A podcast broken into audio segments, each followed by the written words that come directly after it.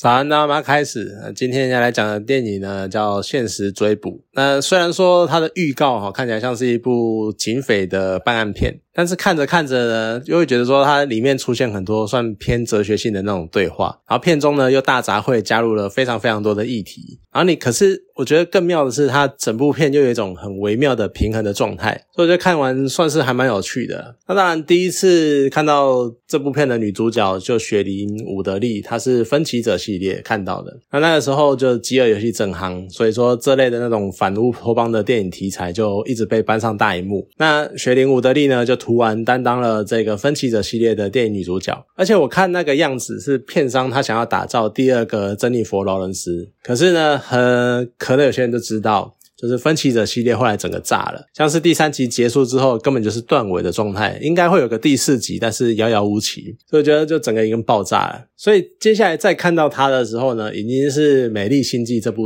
影集，我觉得在这部以剧情见长的作品中。反而去凸显出他的演技其实还不错，还蛮有那个调调的。就是他在里面演那个年轻妈妈，那还蛮蛮有那种感觉。很可惜他不是甜美型的，而且他有一点点偏向凯特温斯雷的路线，可能他还要再沉潜一段时间。就是说出来，就是他可能比较适合演妈妈，或者是演这种比较精明干练的成熟女性。但是他现在呢，又因为太年轻了，所以可能有那么一点点搭不上。那另外一个男配角呢是班曼德森。我是从《血脉》这部作品才注意到他，毕竟说他在剧中那个很痞的那种败家子大哥的形象，让人家印象非常的深刻，而且他也是少数一个我光听声音我可能就知道这个演员。有演这部作品的演员，我觉得他戏路算蛮广的啦。你看他能够从血脉的那种败家子，然后演到在一级玩家里面的那个霸道总裁，就是他能够演出这么多这么不同面向的角色，其实也是，然后每一个角色都蛮到位的，所以其实也是蛮厉害的。那他这一次呢，他去演出一个在体制底下不得其志的。汉元也算是非常有说服力，很可惜他终究还是一个配角。那整个电影的主线呢，其实就紧扣着办案的环节。那整个案件呢，它就是一个。在跨年夜的时候，就突然有一个连续杀人狂，然后把杀了二三十个人吧，然后不啰嗦就直接一个一个杀掉。然后呢，他们警察就开始追追捕这件案，呃，追查这件案子。那在追查线索的过程，然后还有凶手犯案的时候，那一个整个气氛塑造的相当的不错。而且其实他就在讲大规模枪击事件嘛，所以一定就会带出枪支议题。那他当然也描述了警美国对于枪支控管的松散，像是那些什么可能一定时期以前。的枪就没有管制了，或者是就随便收一收，然后随便登记一下就放在哪里，那导致还会有黑枪流出来，然后在枪支商互相流通、互相贩卖之类的。而且他片中对于那个军事等级的枪械管理。他的描述就是那个他们管理的方式，就会让你觉得非常的傻眼，而且他还是一个当今军事力量最强大的国家，你会惊讶说他们对于一个一战、二战的时候是可以拿来呃开枪作战的军事等级的武器，但是战后他们却完全没有的管理，而且其实正是因为他们的军事力量非常的强大，他们的军工厂呢制造出来的武器品质都也不错，所以保存个三四十年绝对不是问题，你就会觉得说。你对于你这个这么具有精密杀伤力的武器，你却没有好好的管制，然后非常的松散，甚至于人死了就不知道该怎么办了，你就会觉得说，按你连一个。这么部队纪律这么呃这么严谨，这么要求军事力量的国家都这个样子，那你更不用去想象其他国家会是什么样子。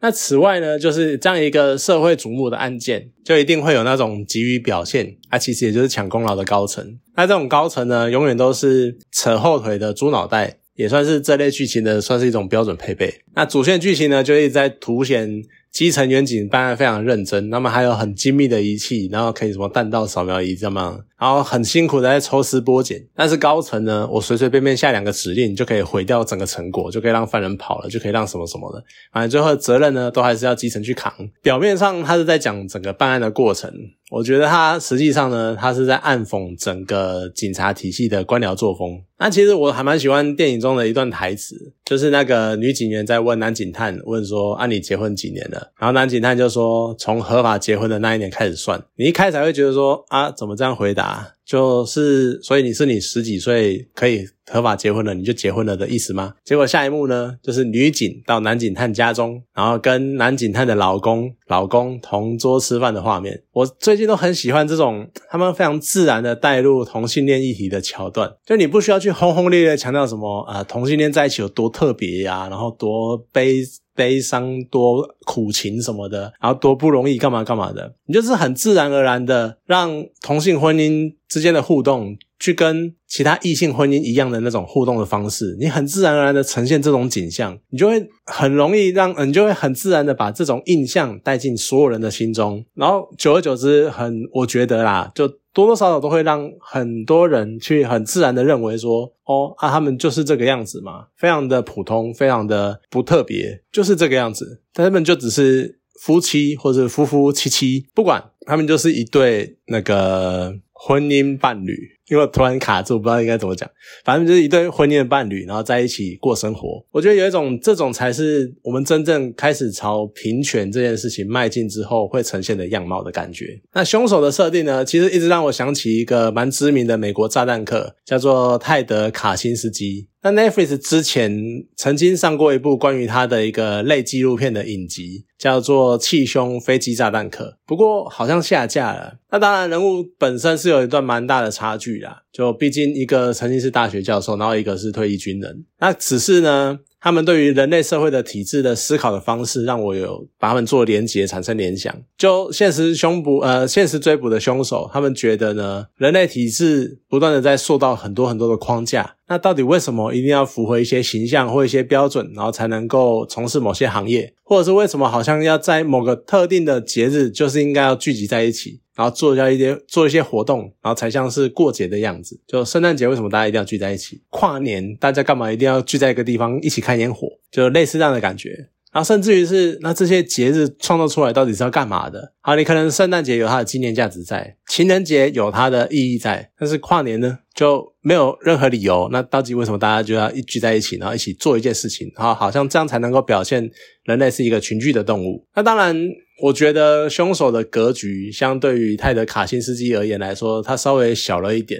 就是整个剧情的呈现看起来，他就只是一个很单纯的反社会的人，然后看着大家群聚过节的样子不顺眼，然后想要让做一点事情呢，让大家对这个节日感到恐惧，然后以后就不会再过这个节日，或者是在过这个节日的时候呢，心里会有一些疙瘩。那只是他所点出的一些人们经常去盲从一些莫名其妙的。模式或者是一些框架，然后去做出他们相对应的行动，但是他们从来没有去思考，说我到底为什么要做这些事情？我觉得是一个蛮值得去深入让我们自己去想象、去思考的问题。那当然了，电影的尾声，它发便当发的非常的急，非常的快，其实真的是蛮的，觉得蛮可惜的啦。我觉得应该让那个。死亡的角色重伤就好，就不需要让他死掉，因为真的是蛮可惜的。可是我觉得，如果他重伤的话，你就没办法凸显说凶手那一种神准，然后又冷酷无情的那种枪法。那其实这种弹无虚发，然后又非常冷静、非常沉稳那种表现，你在看电影的时候呢，就已经隔着荧幕，你就已经让人家冷冷汗直冒，就觉得非常的恐惧。那所以，那下一枪哪里会来？然后甚至于是凶手完全无视你是一个人类什么的，在他眼中，就像女主角形容的，他只是在捏死一只只虫子而已。看电影都有这种感觉。如果你是在现场，如果你身处那些。枪击事件的现场，然后凶手是这样的一个人，我觉得一定是非常非常恐怖的一件事情。好啦，今天这部电影呢就分享到这边，好，谢谢大家。